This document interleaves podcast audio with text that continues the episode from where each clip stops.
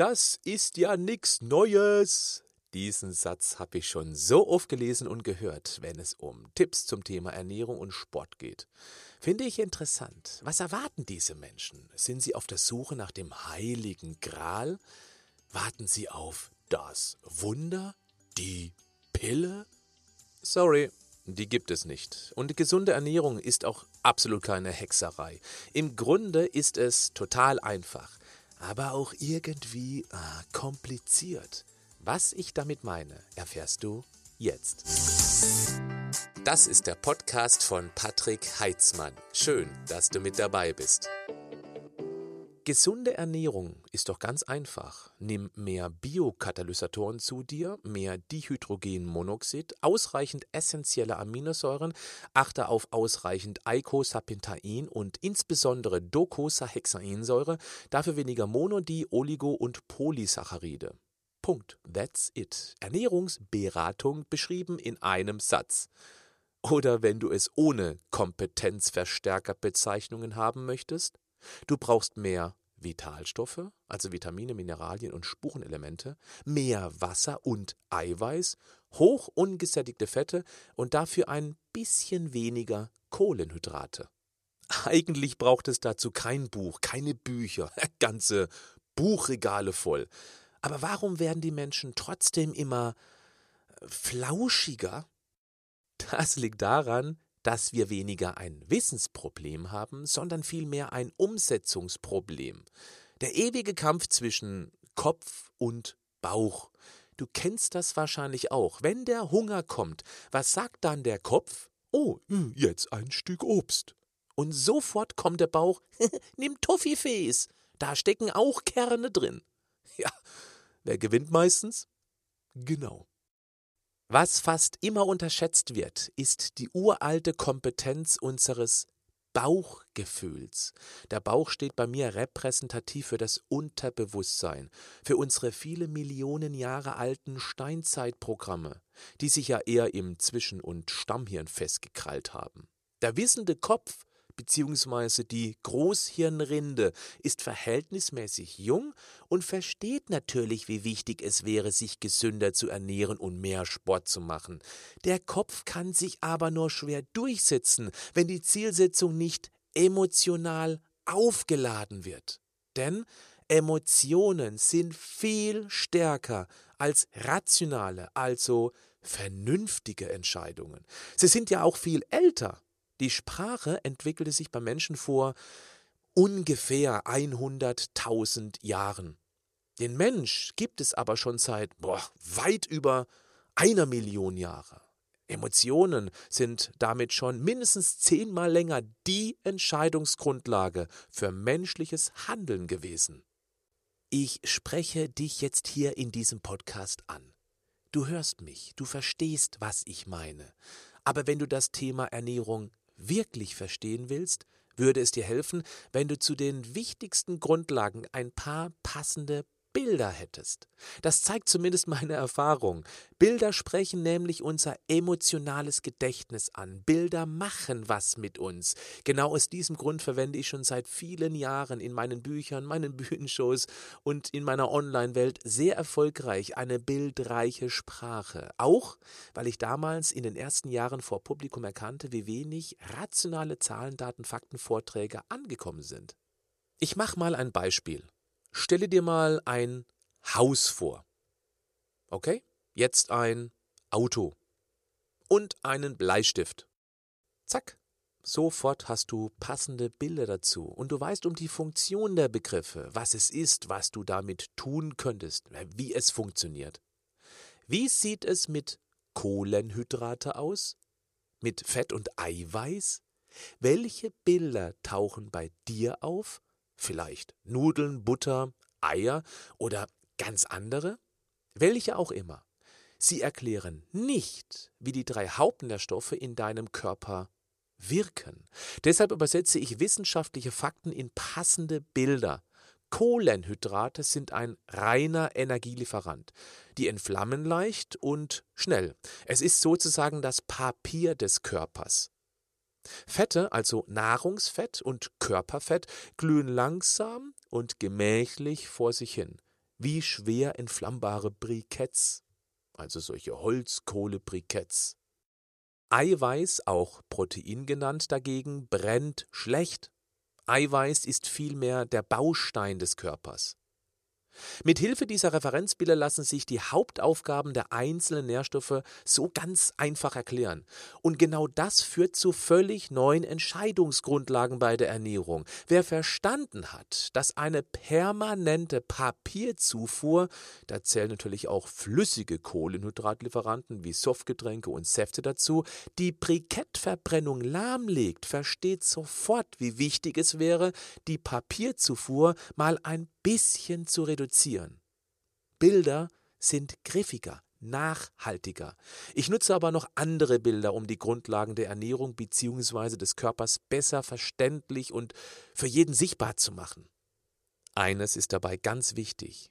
Nur wenn du bereit bist, diese Bilder auch zuzulassen und mir die Kompetenz zutraust, dass die dazugehörigen Erklärungen auch einen wissenschaftlichen Background haben, macht es überhaupt Sinn, sich darauf einzulassen. Was meinst du? Bist du bereit, mal kognitiv einen Schritt zurückzumachen und vielleicht mal wieder kindliche Erklärungen zuzulassen? Versuchen wir es mal. Stell dir vor, dein Organismus wäre eine große Stadt. In deiner Stadt leben 70 Billionen Einwohner. Das sind die Zellkerne, die sich in deinen Zellen befinden. Die Zellen sind die Häuser deiner Bewohner. Verbunden sind die über Blutgefäße. Die Blutgefäße in deinem Körper haben eine Gesamtlänge von unglaublichen 100.000 Kilometer. Das ist fast achtmal so viel wie das gesamte deutsche Autobahnnetz. Die Blutbahnen sind die Straßen deiner Stadt. Von den Autobahnen, also die großen Blutgefäße, über die Nebenstraßen bis hin zu den ganz kleinen engen Sackgassen, die sogenannten Kapillaren. Deine Nervenbahnen sind die Kommunikationsleitungen. Sie sind für den Informationsaustausch und die Überwachung wichtig, ob in der Stadt alles in Ordnung ist. Deine Organe kannst du dir wie Unternehmen vorstellen, die unter anderem lebenswichtige Produkte produzieren, vor allem in der Leber, deine wichtigste Fabrik für so viele verschiedene Stoffe, die deine Stadt zum Überleben braucht. Hier wird zum Beispiel auch Cholesterin produziert, das du ja nicht nur über die Nahrung zu dir nimmst. nee, dafür ist Cholesterin viel zu wichtig für die Stadt, um es uns alleine zu überlassen, ob wir auch genügend Cholesterin über die Nahrung aufnehmen. Weil Cholesterin zum Beispiel ein ganz wichtiger Grundbaustein aller Häuser deiner Bewohner ist. Die Leber produziert auch Hormone. Das sind die Postboten, die wichtige Nachrichten übermitteln. Oder Enzyme, die Werkzeuge, die benötigt werden, damit bestimmte Aufgaben erledigt werden können. Sind zu wenig von diesen Werkzeugen vorhanden, fehlt es eben irgendwo. Wenn dann irgendwas kaputt geht, kann es nicht mehr richtig repariert werden. Das ist einer der Gründe, warum wir krank werden. Deine beiden Nieren sind die Klärwerke, die halten deine Stadt sauber, indem der Müll von den Straßen, also aus dem Blut, herausgefiltert und dann abtransportiert wird.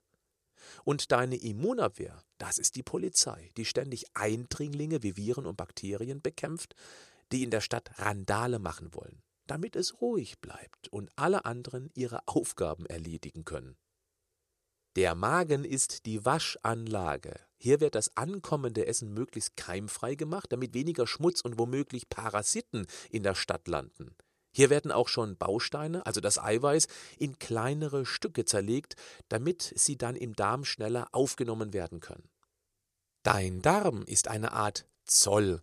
Stell dir mal die Darmwand vor wie eine Art Maschendrahtzaun mit einem sehr engmaschigen Netz. Die Nahrungsbestandteile müssen im Magen und Darm in so kleine Teile zerlegt werden, dass die durch die engen Maschen passen. An diesem Zoll ist unglaublich viel los. Da wuseln wahnsinnig viele Bakterien herum, die den Zollbeamten helfen, das ankommende Essen durch die engen Maschen zu hieven. Hast du gewusst, dass an diesem Zoll in deinem Darm zehnmal mehr Bakterien arbeiten, als dass du Einwohner in deiner Stadt hast? Die Darmflora wird auch Mikrobiom genannt. Und die Darmbakterien haben einen größeren Einfluss auf deine Gesundheit, als du wahrscheinlich im Moment noch vermutest. Am Zoll wird auch ganz scharf kontrolliert, denn dort befinden sich die meisten Polizisten deines Immunsystems. Circa 70 Prozent aller Polizisten passen hier auf, dass möglichst wenig durch die engen Maschen flutscht und so in die Stadt gelangt, was später in der Stadt Schaden anrichten, dich krank machen könnte. Natürlich hat die Stadt auch eine Regierung. Das ist dein Gehirn. Ganz außen sitzen ringsherum die noch jungen Regierungsmitglieder, intelligent, gut vernetzt, aber mit relativ wenig Erfahrung im Politikgeschäft. Das, was ich gerade beschreibe, das ist die Großhirnrinde mit dem Sitz unserer Intelligenz. Hier ist die Idee, sich mal gesünder zu ernähren und mehr zu bewegen, schnell beschlossen und auch völlig logisch, nachvollziehbar. Aber dieser verhältnismäßig junge Gehirnanteil hat kaum eine Chance, die Idee durchzusetzen, weil sie gegen uralte Regierungsbeamte ankämpfen, die in der Regierungszentrale sitzen. Die Regierungszentrale ist ein viel älterer Gehirnanteil. Sie sitzt im Stamm- und Zwischenhirn. Dort werden die ganzen automatisierten Überlebensprogramme verwaltet, zum Beispiel die Regulierung der Herzfrequenz, der Atmung, deine Reflexe und die ganzen Organfunktionen. Die Zentrale hält natürlich an diesen Programmen fest, weil die sich über viele Millionen Jahre ja schon bewährt haben. Versuch doch mal für fünf Minuten willentlich, also Großhirnrinden gesteuert, deine Luft anzuhalten. Dann wirst du verstehen, was ich damit meine. Da hilft dir dann auch keine knallharte Disziplin. Hoffentlich nicht. In der Regierungszentrale sitzt auch dein Finanzminister. Um genauer zu sein, der hat sein Büro im Hirnanteil, der sich Hypothalamus nennt. Der Finanzminister überwacht die Einnahmen und Ausgaben deiner Stadt, also was reinkommt und was bezahlt werden muss, um die Stadt zu finanzieren. Die Währung deiner Stadt, das sind die Kalorien. Ja, alles wird mit Kalorien bezahlt. Ich nenne sie mal Ötzi-Euro. Mit ihm werden zum Beispiel die Heizkosten bezahlt, also deine Körperwärmeproduktion. Übrigens der größte Kostenposten in deiner Stadt. Ja klar, ständig 37 Grad Celsius, egal wie warm oder kalt es draußen ist. Im Winter kostet das natürlich ein bisschen mehr. Was auch ein Grund ist, warum wir im Winter mehr essen als im Hochsommer. Ich bin so froh, dass Weihnachten im Winter liegt. Deine Muskeln sind auch richtig teuer. Muskeln sind die Industrieflächen deiner Stadt.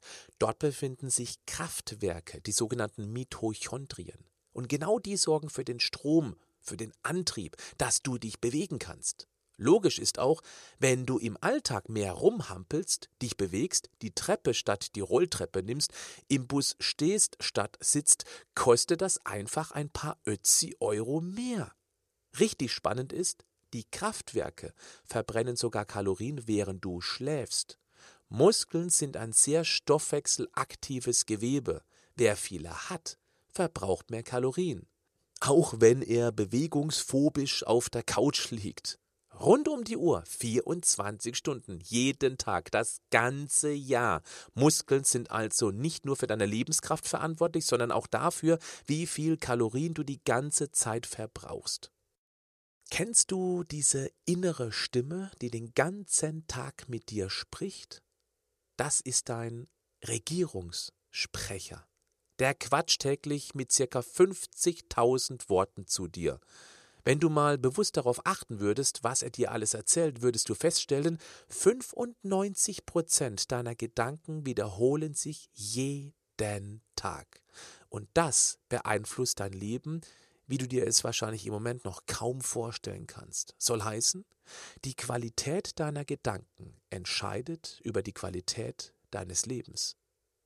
Das ist wie das Grundgesetz in deiner Regierung, das ständig zirkuliert. Das, was du dauernd denkst, bist oder wirst du. Ich sage dir, pass auf deine Gedanken auf. Auch jetzt. Magst du diese Bilderwelt? Denn wenn du dich jetzt denken hörst, das ist nichts für mich, dann kommen wir beide hier nicht zusammen. Schalte aus, höre andere Podcasts. Wir beide passen dann einfach nicht zusammen. Unsere Denke ist nicht ähnlich genug. Ich werde hier nie einen wissenschaftlichen Fachvortrag halten. Ich will gut recherchierte, in der Praxis gelebte Ideen in einer ganz lockeren Art vermitteln. Ich will nicht, dass du hier etwas lernst. Ich will, dass du verstehst, begreifst. Genau dann, wenn passende Bilder in deinem Kopfkino entstehen, hast du eine Vorstellung, wie deine Stadt, dein Körper funktioniert. Und du spürst vielleicht dann auch mehr Verantwortung für deine 70 Billionen Einwohner. Du bist der Regierungschef deiner Stadt. Übernimm die Verantwortung. Dann werden dich die 70 Billionen Einwohner auch respektieren und mögen und gesund halten. Wenn du das hier unterhaltsam anders, lustig findest. Schön, dass du mit dabei bist. Auf eine tolle Zeit hier bei meinem Podcast. Wenn dir der Podcast gefallen hat, abonniere ihn, dann verpasst du keine Folge. Und darf ich dich noch um einen kleinen Gefallen bitten? bewerte diesen Podcast und schreibe eine kurze Rezension. Denn je mehr wir davon zusammenbekommen, desto einfacher finden uns hier Menschen, die sich auch für das Thema Gesundheit interessieren. Und du hast mich dabei unterstützt. Ein ganz herzliches Dankeschön dafür. Bleib gesund, aber mach auch was dafür.